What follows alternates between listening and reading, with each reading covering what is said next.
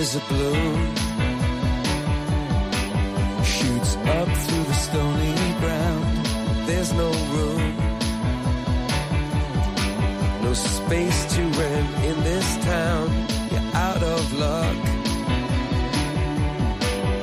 And the reason that you had to care, the traffic is stuck. And you're not moving anywhere. Comienza en Radio María Sexto Continente. Con el obispo de San Sebastián, Monseñor José Ignacio Munilla.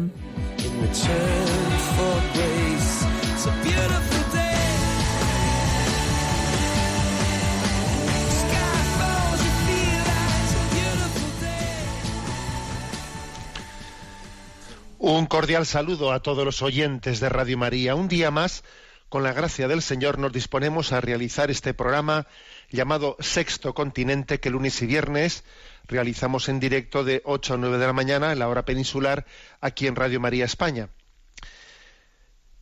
Quiero hoy comenzar el hacer este saludo de entrada con dos brevísimas frases, palabras evangélicas.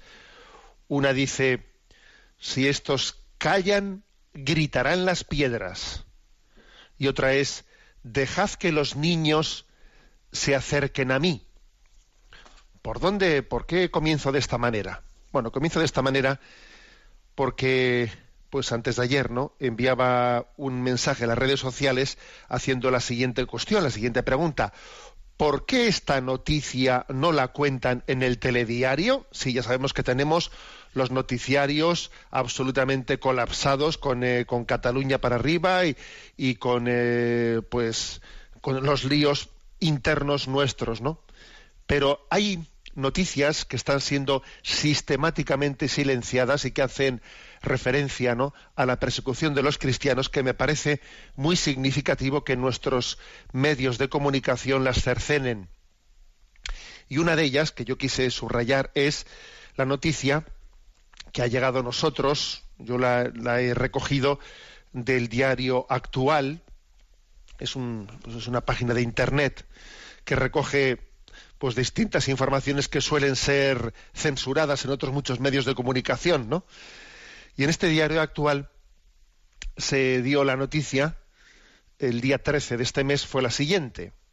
Nueva ofensiva contra los cristianos. El gobierno chino prohíbe a los niños ir a misa. Por eso la envié a las redes con ese hashtag, dejad que los niños se acerquen a mí. ¿Habéis visto vosotros alguna vez a Jesús en los Evangelios enfadado? Seguro que me diréis, bueno, cuando expulsó a los mercaderes del templo, sí, es verdad, pero nos olvidamos que en el capítulo décimo de San Marcos también se le ve a Jesús enfadado porque había algunos que querían apartar a los niños de él. Dice así Marcos 10, versículo 13 acercaban a, a, Jesús niños para que los tocara, pero los discípulos los regañaban. Al verlo Jesús se enfadó y les dijo, dejad que los niños se acerquen a mí, no se lo impidáis, pues de los que son como ellos es el reino de los cielos. Sí, Jesús se enfadó cuando querían impedir que los niños se acercasen a él. Y creo que nosotros tiene que haber un enfado, no solo porque eso haya ocurrido en China, sino porque el mundo entero lo haya silenciado. Porque el mundo entero, salvo rarísimas excepciones, no haya silenciado pues un atropello, un atropello tan grande al derecho de los niños de poder acercarse a Jesús, al derecho de Jesús de poder acercarse a los niños, al derecho de los padres de ser los que elijan, ¿no? para sus hijos los mejores valores. Un auténtico atropello y el mundo ha callado. El mundo ha callado porque no le interesa, porque no se da cuenta de que en la libertad de conciencia, en la libertad religiosa, se está jugando la dignidad del ser humano. No es consciente de ello. ¿eh? Con China hay otros intereses, pues eso, a ver si China colabora pues para el tema de Corea y yo qué sé, o sea, y entonces callamos todo lo que haya que callar para no incomodar. Es un gran escándalo ese, ese silencio. Jesús se enfadó y Jesús dijo, dejad que los niños se acerquen a mí. ¿Quién eres tú para impedirle a un niño el acercarse a Jesús, el acercarse a Dios? porque un niño necesita de Dios como un adulto, como, como cualquiera de nosotros. Dios es, es, para todos, tiene un mensaje de amor para todos y cada uno. Y los, y los niños son tan capaces de Dios o más capaces de Dios, más capaces de recibir eh, toda la potencialidad salvadora de Dios que, que los propios adultos. Son, tienen mayor capacidad de recibir el don de Dios. Hasta el punto de que Jesús les pone como, como ejemplo. Por lo tanto, no comenzamos este el programa de hoy con dos frases evangélicas, ¿no? Dejad que los niños se acerquen a mí, pero también decimos si estos callan, gritarán las piedras. ¿Quién qué silencio es este para callar noticias de este calado? El gobierno chino ha prohibido a los niños acercarse a la Eucaristía.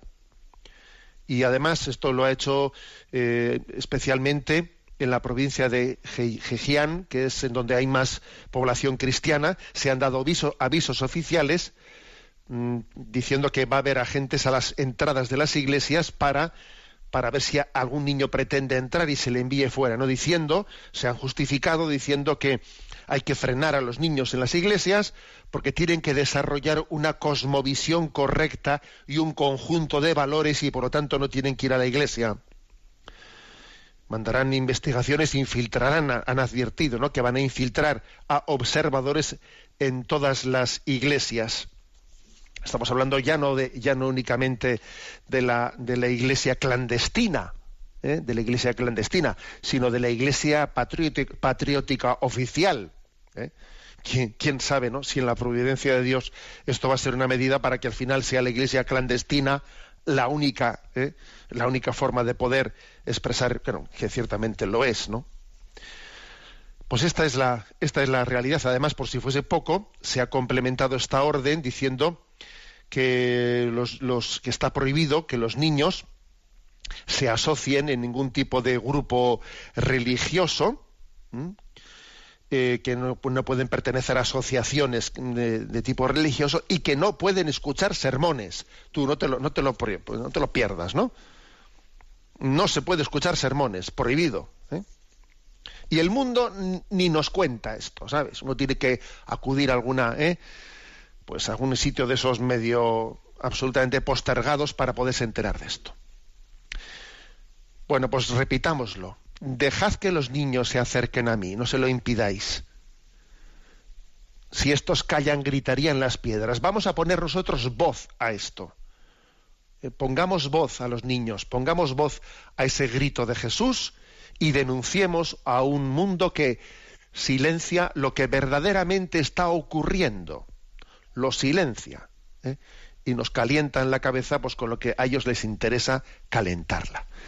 Este es el programa Sexto Continente, que tiene una interacción con vosotros a través de las, de las redes sociales, en la cuenta de Twitter, arroba obispo Munilla, en mi muro de Facebook con mi nombre personal de José Ignacio Munilla, eh, también en la cuenta de Instagram. Hay una página web en ticonfio.org en la que podéis también encontrar el canal de iVox en el que se guardan los programas anteriores y los del Catecismo de la Iglesia Católica, etcétera, y también desde el podcast de Radio María tenéis acceso a los programas anteriormente grabados, ¿no? Hay una cuenta de correo electrónico llamada sextocontinente arroba a la que podéis hacer llegar pues vuestras aportaciones, preguntas, etcétera, y esperamos poder tener un rato para atenderlas. ¿De qué tema me quiero ocupar así de manera central en el, día de hoy? Bueno, pues esta semana, eh, también de una manera muy silenciada en los medios de comunicación o no suficientemente subrayada, pues por el hecho de que el tema de Cataluña pues está colapsando.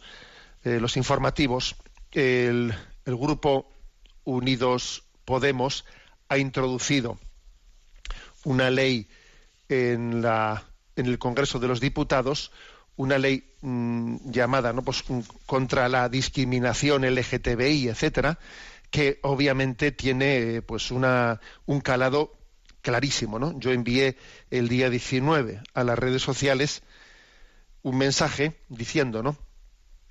Alerta ante el caballo de Troya de la ideología de género, que pretende redefinir la antropología desde la política Para mí lo más grave es esto. ¿eh? Pero ¿cómo se puede redefinir la antropología desde la política? Las leyes políticas no son las que tienen que definir lo que es la antropología. tiene que haber unas leyes para decidir qué es el matrimonio, tiene unas leyes para decidir qué es ser hombre y qué es ser mujer. Eso se decide por ley. ¿eh? ¿Se decide por ley acaso cuando la vida comienza y cuando la vida termina? Eso lo decide una ley. Pues estamos llegando a eso, ¿no? Estamos llegando a un intervencionismo, ¿no? De la partitocracia y de, y de la política malentendida, que, bueno, que parece que la verdad, o sea, la vida, la antropología, ¿eh? se, la, deciden unas leyes. la antropología no la decide unas leyes. La antropología, pues, ha nacido de una cultura. ¿eh? y esa cultura tiene toda una tradición y tiene, o sea, pero usted, o sea, la antropología, una sociedad, ¿no? La antropología la ha recibido, hombre, los, que somos creyentes entendemos que detrás de una antropología hay una ley natural y hay una voluntad de Dios, pero bueno, el que no sea creyente, pues creo, entiendo que tendrá que decir que la antropología nace de toda una tradición cultural y ahora va a venir un político con una ley que va a cambiar la antropología, va a cambiar lo que es la, definición de hombre y mujer. Y para eso está la política. La política está para eso. O está para, o está para la administración en el bien común de los bienes públicos. O sea, es absurdo, ¿no? Por eso me pareció adecuado enviar esto, ¿no? Alerta ante el caballo de Troya de la ideología de género, que pretende redefinir la antropología desde una ley política y, mandé ¿no? pues adjunto a este mensaje pues una, una, una caricatura ¿no? que me ha enviado un amigo que es muy hábil para estas cosas en las que se hace se, se dibuja no pues un caballo de Troya que por fuera no pues habla de libertad de igualdad de no discriminación pero por dentro del caballo tiene metido intolerancia totalitarismo imposición censura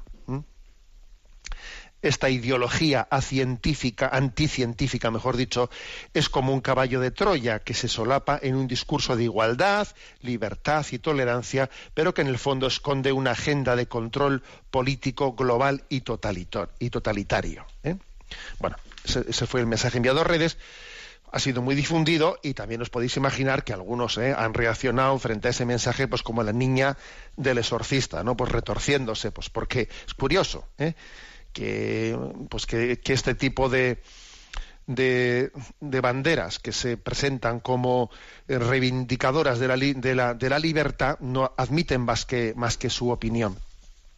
Bueno, pues quisiera hablar sobre, sobre esto, ¿eh? sobre, para que nos demos cuenta de qué hay de esta, de esta proposición. Bueno, esta ley se, se, le ha dado en este momento lo que fue aprobado ¿no? el día 19 de septiembre en el Congreso Español ha sido darle, darle entrada eh, darle trámite.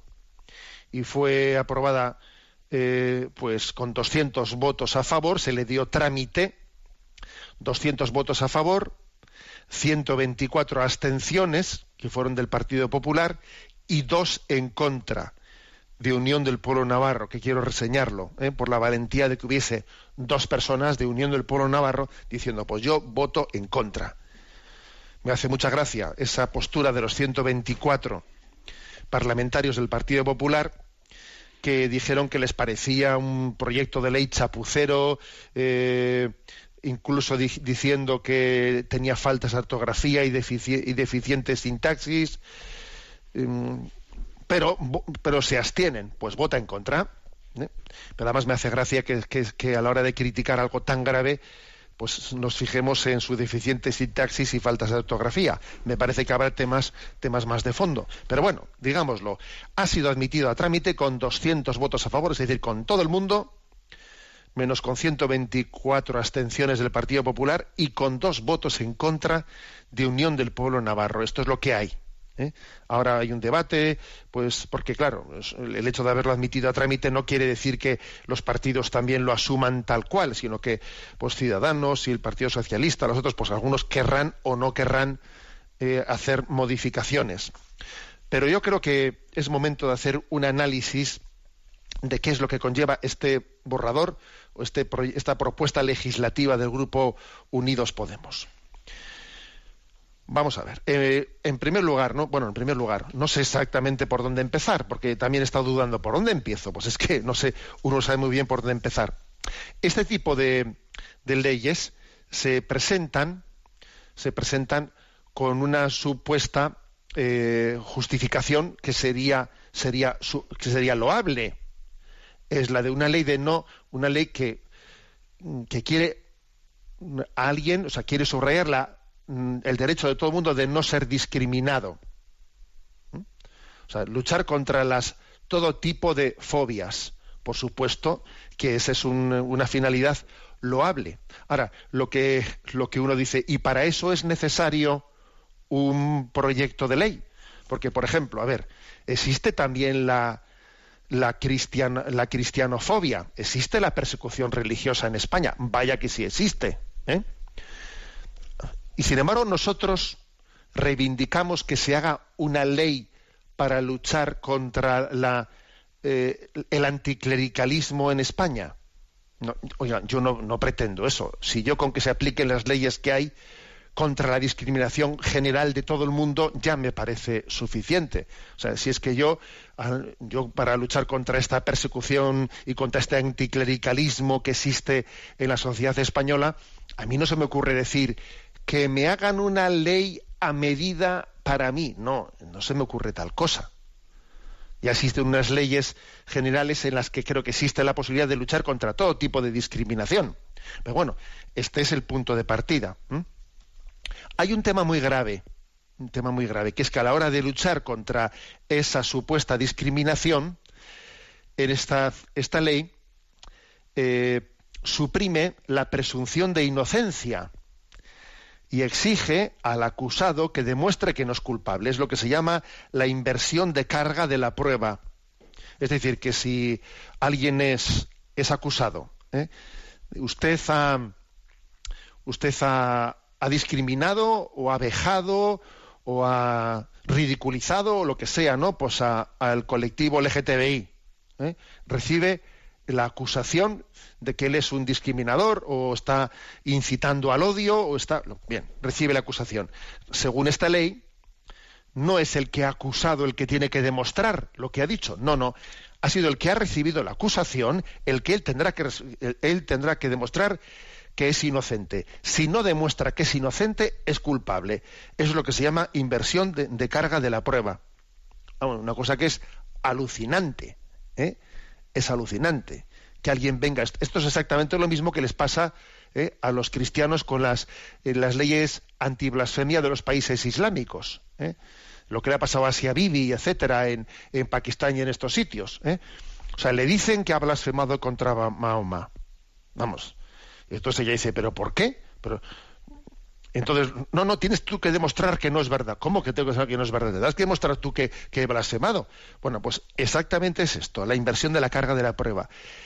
La inversión de la carga de la prueba, que eso se, que eso se pueda hacer legalmente, es que es un auténtico atropello al derecho de inocencia, de presunción de inocencia de toda persona.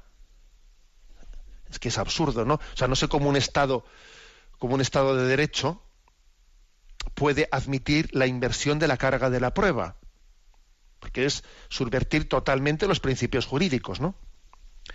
Todo el mundo es inocente mientras que no se demuestre lo contrario. Bueno, pues aquí usted es culpable mientras que usted no sea capaz de, de demostrar lo contrario.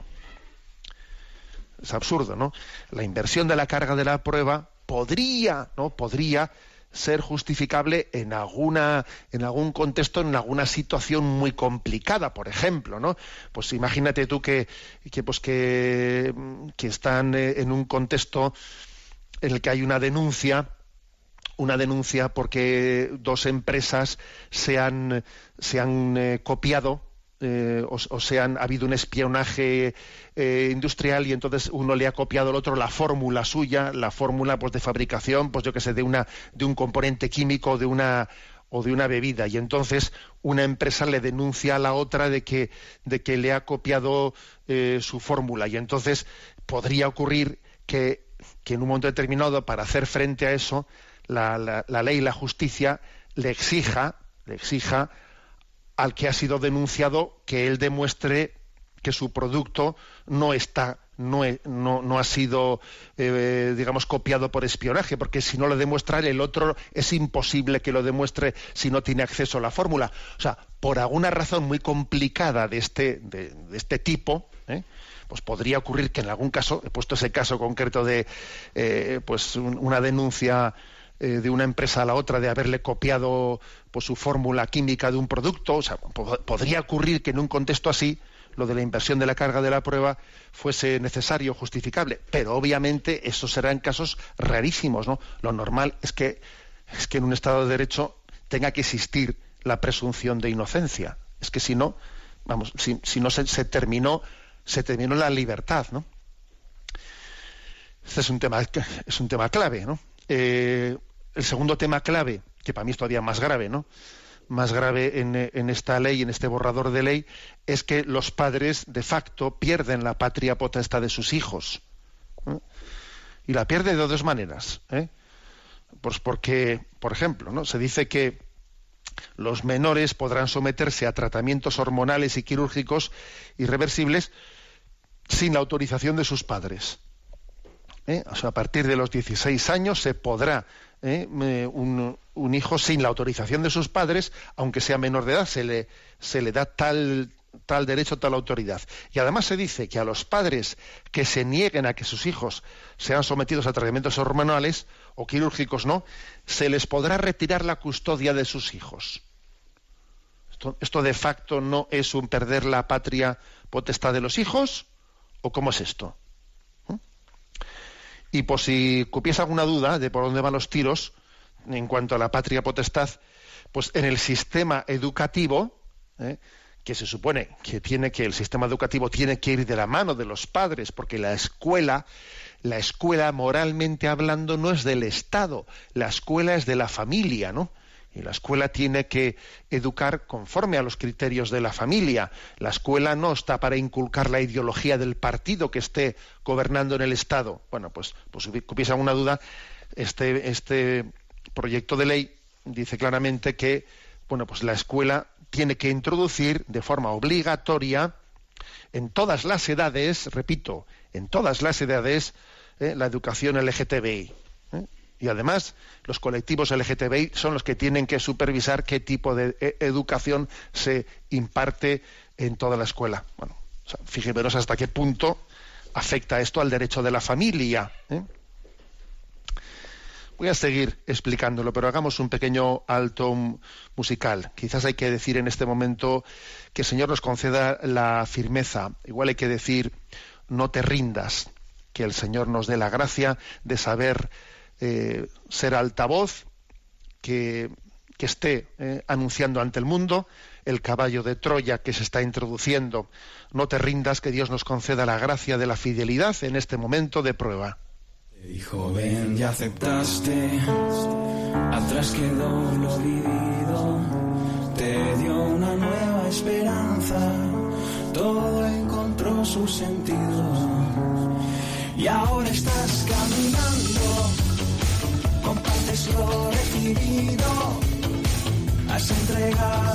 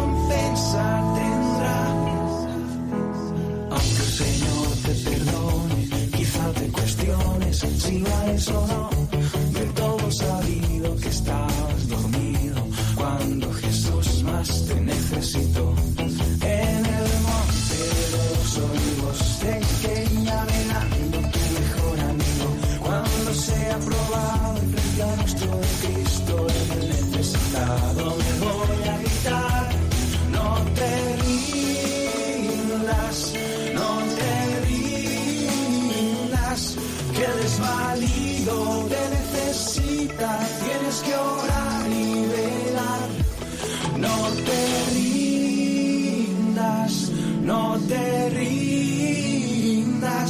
Todo tu esfuerzo, todo tu empeño, su recompensa tendrá. Todas las luces que ciegan paren oscuras al lado de Dios. Estamos en esta edición de Sexto Continente haciendo una presentación, una denuncia también profética de lo que supone la introducción en el Congreso de los Diputados en España de un proyecto de ley eh, eh, de mano, no de, manos del grupo Unidos Podemos, que ha sido aceptado por 200 votos a favor, dos en contra, 124 abstenciones para su tramitación en el Congreso de los Diputados. Una ley contra la discriminación LGTBI, pero que estamos diciendo todo lo que introduce cual caballo de Troya dentro de dentro de, ¿eh? de sus distintos apartados. ¿no? He hablado de lo que supone la inversión de la carga de la prueba, de la pérdida de la patria potestad de los padres sobre sus hijos.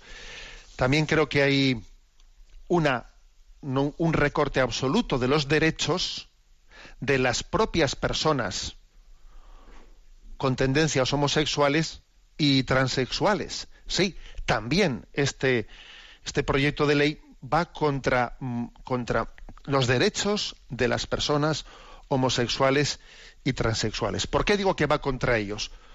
Pues porque cuando se dice no, hay que salir del armario, hay que salir del armario, sí, sí, pero es que esta ley solamente permite salir del armario por una puerta, no permite salir por otra puerta que no sea la que ellos digan porque un armario, digo yo, tendrá distintas puertas. Bueno, aquí es obligatorio salir por una.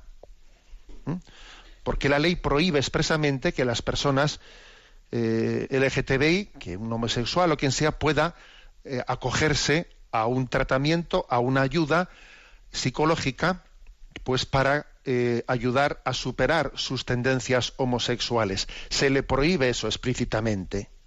Y se le pone una multa de 45.000 euros a quien le ayude a intentar reorientar sus tendencias homosexuales.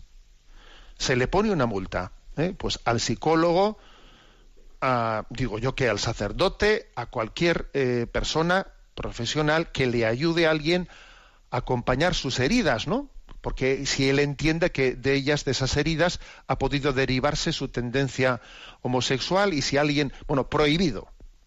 Del armario solo se puede salir por un lado que es por decir pues que la homosexualidad es absolutamente eh, equiparable a la heterosexualidad y que además tiene un, eh, un, origen que uno genéticamente es así y que no tiene ningún otro tipo de explicación y no hay que buscarla. Y por lo tanto esto es así. Y el que no multa. Tú fíjate ¿eh? en nombre de la libertad qué cosas se hacen por si fuese poco, mm, también se, eh, presiona a los, medios de comunicación, se les presiona, se dice que están obligados ¿m? a que incluyan en su programación para todas las franjas de edad la promoción del colectivo LGTBI. O sea que los medios de comunicación tienen la obligación, todos ellos, de ponerse al servicio de esta ideología. Obligatorio. Y podrán ser clausurados los medios de comunicación que no colaboren a expandir la ideología de género. Fíjate tú, a caray con los libertarios, ¿no? Bueno, pero, pero la cosa no queda ahí, nos penséis, ¿no? Luego dice, a ver, habrá beneficios laborales, beneficios laborales eh, a todos los transexuales, o sea, todos el colectivo, ya no un caso concreto, ¿no? Que tenga un problema, no, no, el colectivo de los transexuales tendrá toda una serie de beneficios lab laborales, ¿no? Habrá incentivos para su contratación, bonificaciones fiscales, ayudas y subvenciones en todos los contratos. Ya está. ¿eh? Aquí, o sea, fíjate tú, sin más, ¿eh? sin pestañear. ¿eh?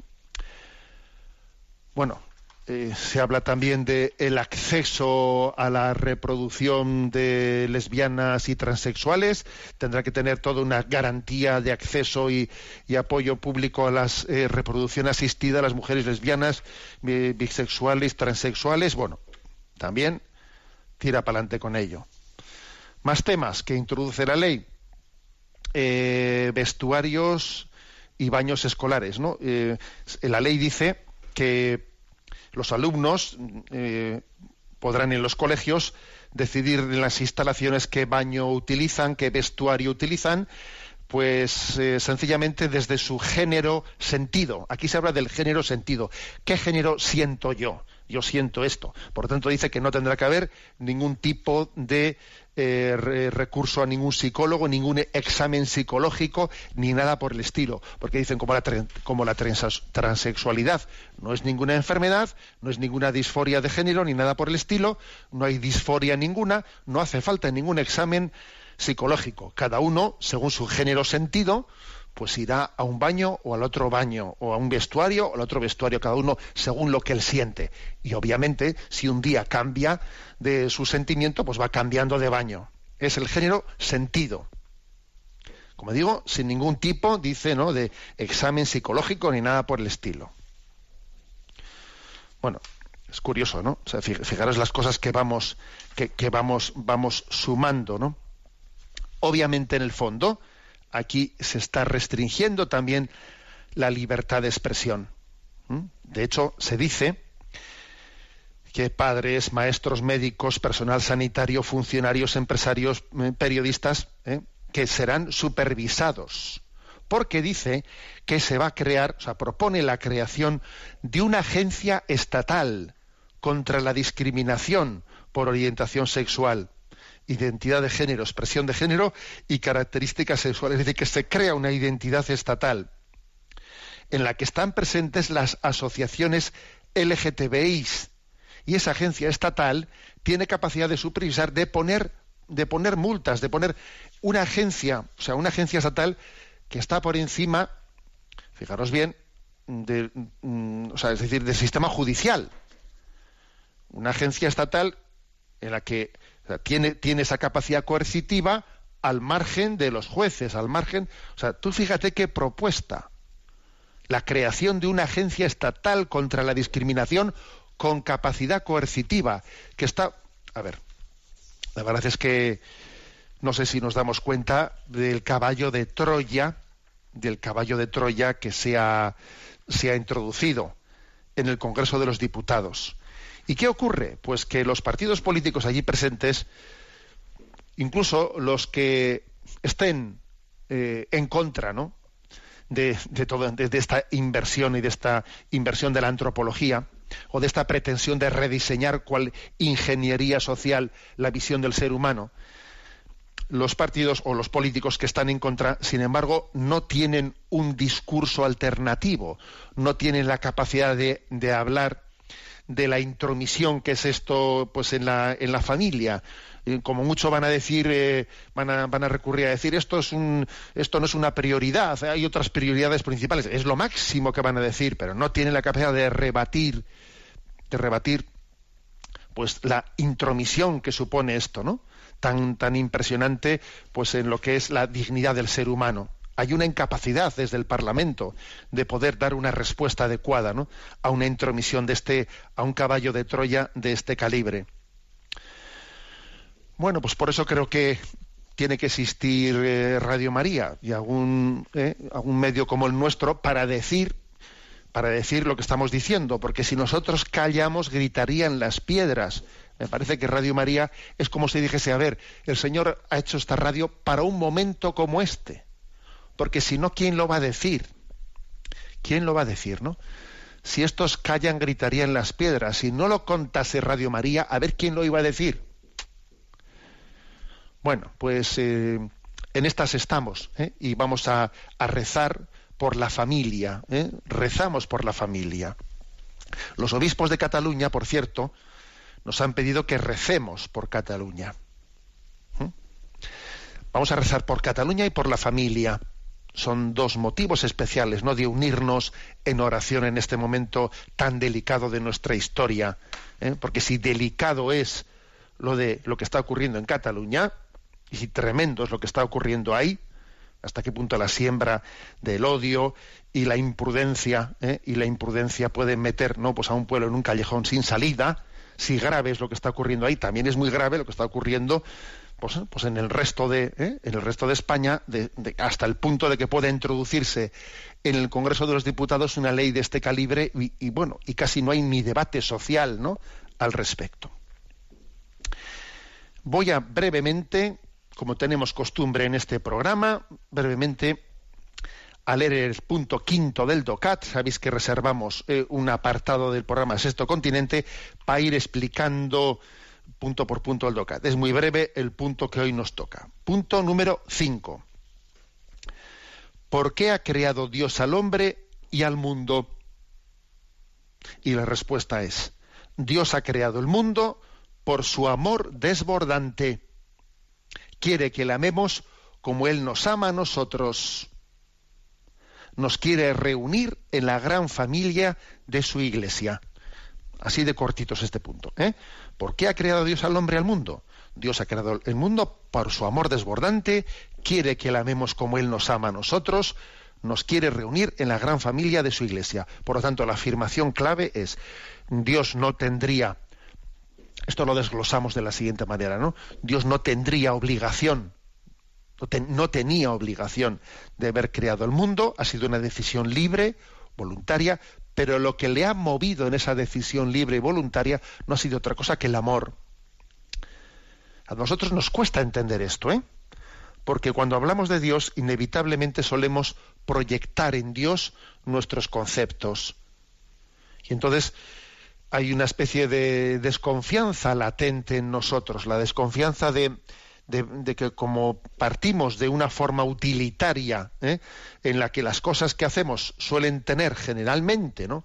suelen tener un interés personal egoísta, lo de por el interés te quiero Andrés, ¿eh? que dice que dice el refrán, nos proyectamos eso en Dios y nos cuesta ¿eh? nos cuesta entender que detrás de la creación del mundo, detrás de nuestra existencia, no no haya otra cosa que amor.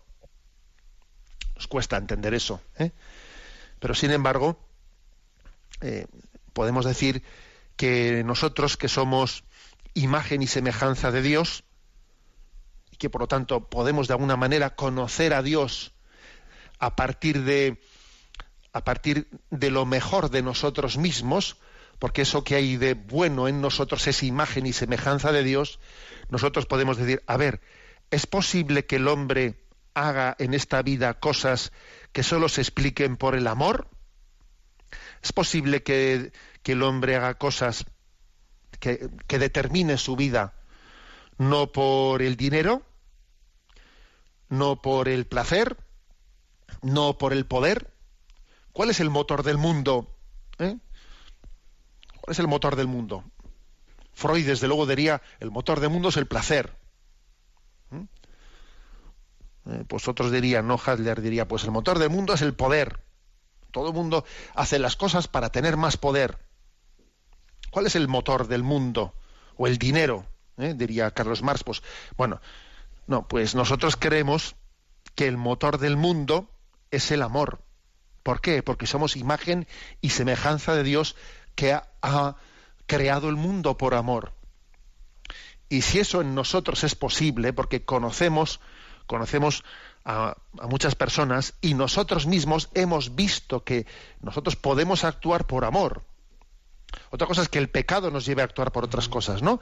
Pero nosotros tenemos la experiencia en nuestra propia vida de que se puede actuar solo por amor.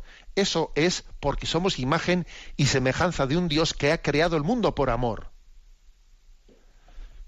soy amado, luego existo, ¿no? Eso me lo habéis escuchado muchas veces en este programa. O sea, la razón de ser de nuestra vida es que hemos sido amados gratuitamente por Dios. No hay, no hay otra intención en Dios.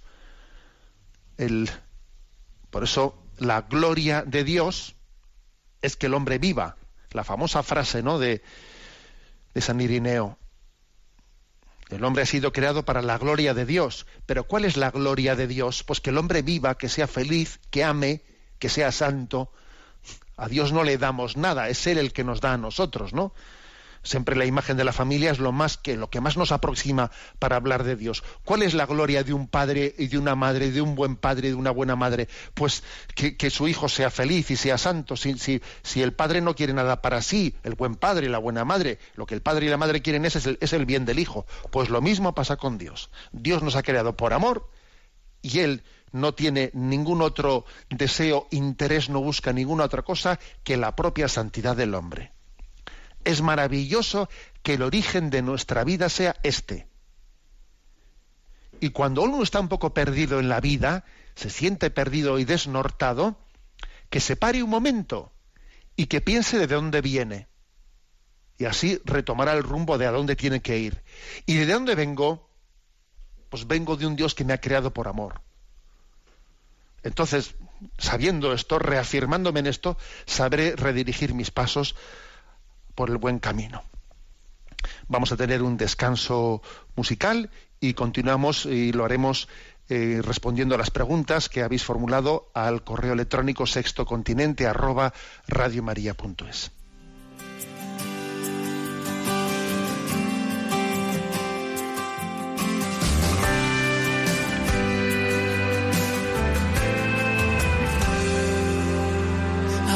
Este cáliz camino. Sé que mi destino es sufrir el castigo. Siento los azotes, también las espinas. Es tanto el dolor,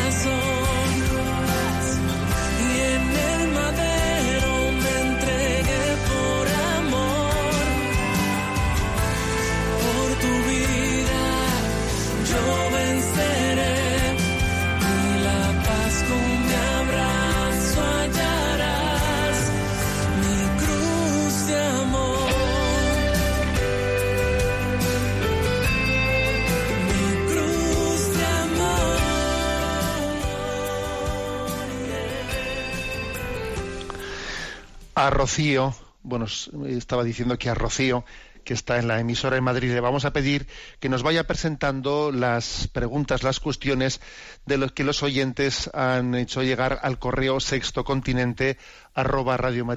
Buenos días, Rocío. Buenos días, monseñor. Pues la primera pregunta es de un joven de Toledo llamado Manuel que nos cuenta que tiene trece hermanos y comparte lo siguiente.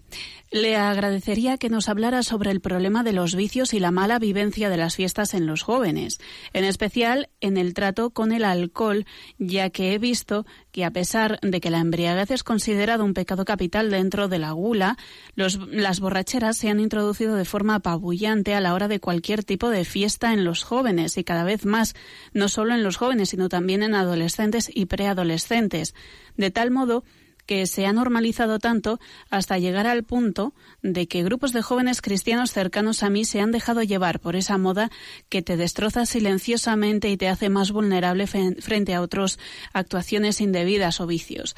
¿Qué ejemplo debemos dar los cristianos en este aspecto? ¿De qué manera me recomienda dirigirme a mis amigos y conocidos respecto a estos temas de forma que no sea tachado de demasiado sano o con declaraciones como es algo normal por un día no pasa nada, sabiendo además que no solo va a ser un día? Muchas gracias, monseñor. Rezo por usted. Bueno, pues un saludo a ti y a esa familia tan amplia que, que- Dios la bendiga.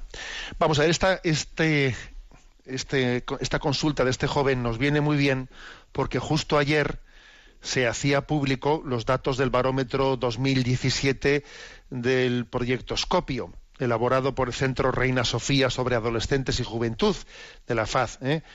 Eh, con el que con el apoyo del Banco Santander y Telefónica, etcétera, pues suelen eh, de vez en cuando pues mm, pues publicar ¿no? los datos del barómetro. Es una entrevista hecha a 1.247 jóvenes a partir de 15 años y entonces se, se pregunta por este tema, ¿no? Y la verdad es que los resultados son, son tremendos, porque lo que se dice es que a los jóvenes, el resultado de la encuesta es que a los jóvenes les compensa el alcohol y fumar porros, según este estudio, porque les merece la pena y les compensa a nivel social, relacional o experimental. ¿Mm?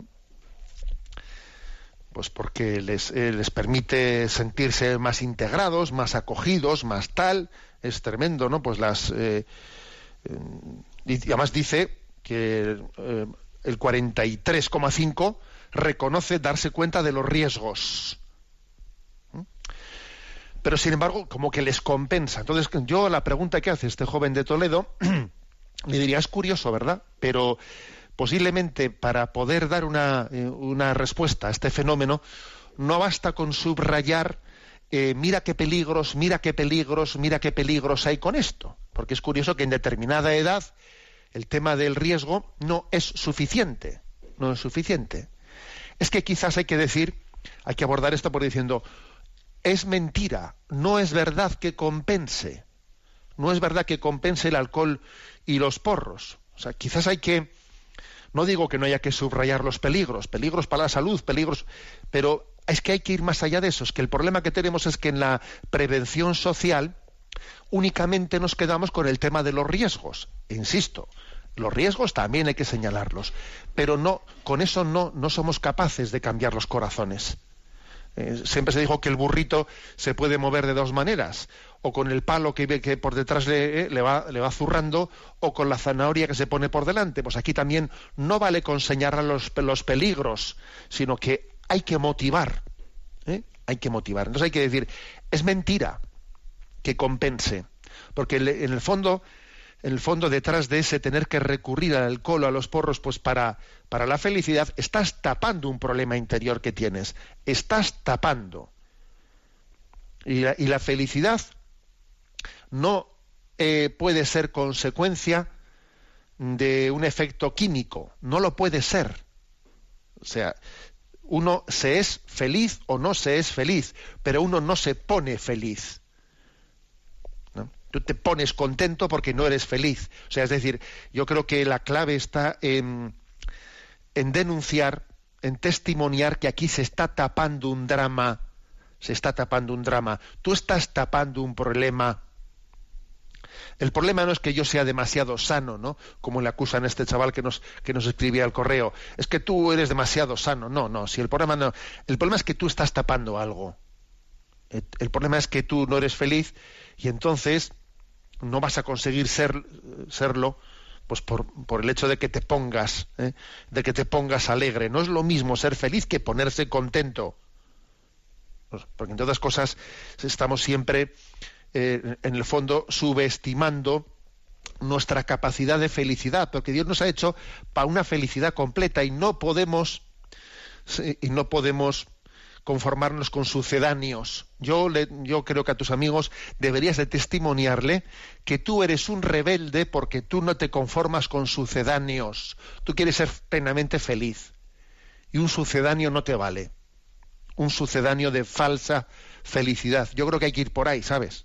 Testimoniar, testimoniar que existe una fe felicidad plena y que detrás de esto, aparte de un engaño, aparte de una insensatez, existe un querer tapar un problema. ¿Por qué no somos felices? Porque no hemos encontrado la plenitud de Jesucristo, que sólo Él puede llenar plenamente el corazón del ser humano.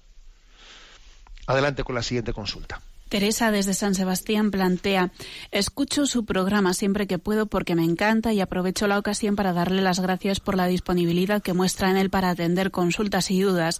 Aprovechando esa disponibilidad y si fuera posible, me gustaría que diera algunos consejos sobre cómo recuperar la fe cuando prácticamente se ha perdido, como es mi caso, o al menos así lo experimento yo, ya que he pasado de una etapa de fuerte sentimiento de Dios, quizá era una etapa inicial, porque le he escuchado alguna vez que la fe no es un sentimiento, o una, a una fase ya no de tibieza, sino de absoluta frialdad y oscuridad, en la que no puedo creer en lo que se predica en el catolicismo sobre Dios y Jesús, o eso me- se me hace muy difícil, quizá motivada por un racionalismo mal enfocado, pese a lo cual me mantengo en la Iglesia. Muchas gracias de antemano. Bueno, pese a lo cual me mantengo en la iglesia, ¿eh? que me parece esta última frase muy importante. ¿eh? A ver, yo creo que,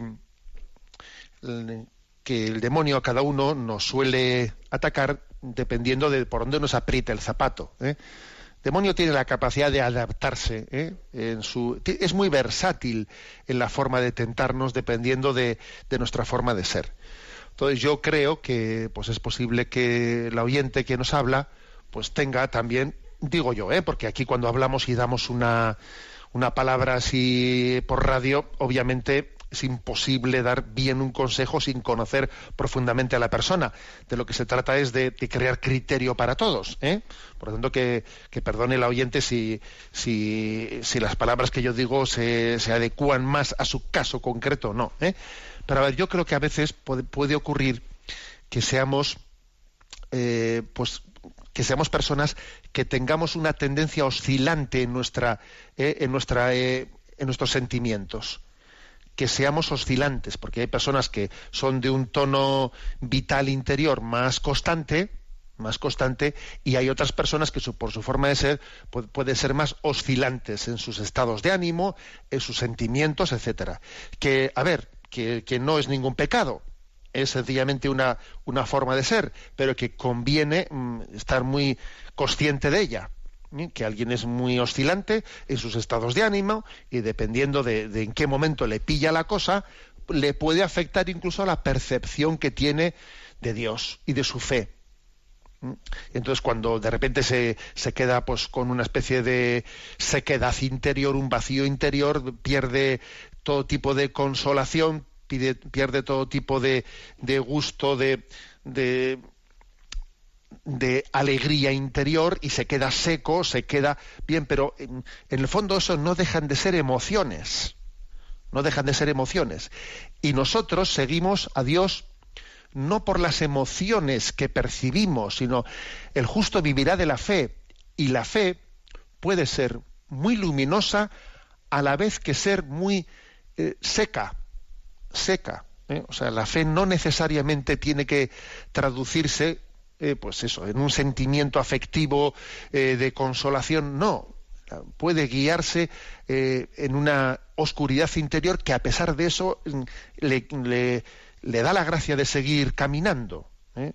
Pues, por ejemplo, ha sido muy impresionante leer ese libro Sé tú mi luz, ¿eh? Sé tú mi luz, de la experiencia interior de la Madre Teresa de Calcuta, en la que, en la que se ve como, como ella durante mucho tiempo en su vida, ya sé que nosotros no estamos en ese nivel de noches oscuras del alma, es verdad que lo nuestro se juega en otro nivel, pero viene bien también conocer como incluso en el caso de los santos ¿eh? ha habido la experiencia de la paradoja entre lo, entre lo que mi fe me ilumina y lo que mis sentimientos, mi afectividad, mi emotividad es capaz, es capaz de percibir. El justo vivirá de la fe, no del sentimiento de la fe, no de las consolaciones de la fe, no de los gustos interiores, no, de la fe, que a veces pues es caminar a palo seco. ¿Mm? Por eso yo creo que el oyente no va por mal camino. Eh, cuando dice, pese a lo cual, pese a esta especie de etapa de sequedad, de frialdad, de oscuridad, me mantengo en la iglesia. Pues muy bien, con eso ya me lo ha dicho todo, no vamos por mal camino. ¿eh? Sencillamente, pues en tiempos de turbación no hagas mudanza, que dice San Ignacio de Loyola, y fidelidad al santo clavo. Pues porque es así, es decir, no, no pretendamos, no. Nosotros seguimos al Señor Jesús que tuvo su Getsemaní. Padre, si es posible que pase de mí este cáliz, pero que no se haga mi voluntad sino la tuya, ¿no?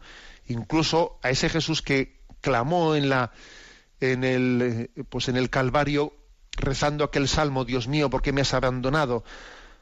Y sintió la consolación y sintió la presencia de Dios en el momento de la, de la prueba y también del abandono. Bueno, pues, pues ese es el, esa es nuestra fe y por lo tanto yo diría no asustarse en el tiempo de la prueba, no asustarse. ¿eh? Estamos en una generación, estamos en un momento cultural en el que nos, nos acostumbramos, somos súper manipulables porque nos acostumbramos a, a ser movidos por el, solamente por el afecto, por las emociones. Y las emociones nos van para un lado, luego cambian, luego no. Eh, eh, ese exceso de emotividad que tiene nuestra cultura es, mm, nos hace súper manipulables. No nos pode, el, hombre es un ser racional en que tiene que tener la capacidad ¿no? de estar por encima de las crisis emotivas. Y con esto no niego, ¿no? todo, todo, todo eh, esa riqueza del hombre interior de sus emociones, pero que no, pero que no pueden estar ellas por encima de la razón y de la fe, sino que la fe ilumina la razón y la razón tiene que ser la que gobierne nuestras emociones y afectos. Tenemos el tiempo cumplido. La bendición de Dios Todopoderoso, Padre, Hijo y Espíritu Santo, descienda sobre vosotros. Alabado sea Jesucristo.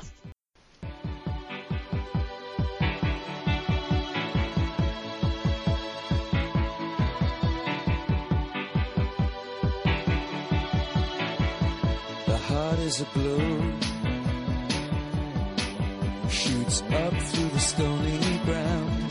There's no room, no space to rent in this town. You're out of luck,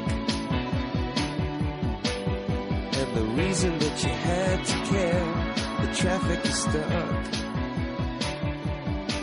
and you're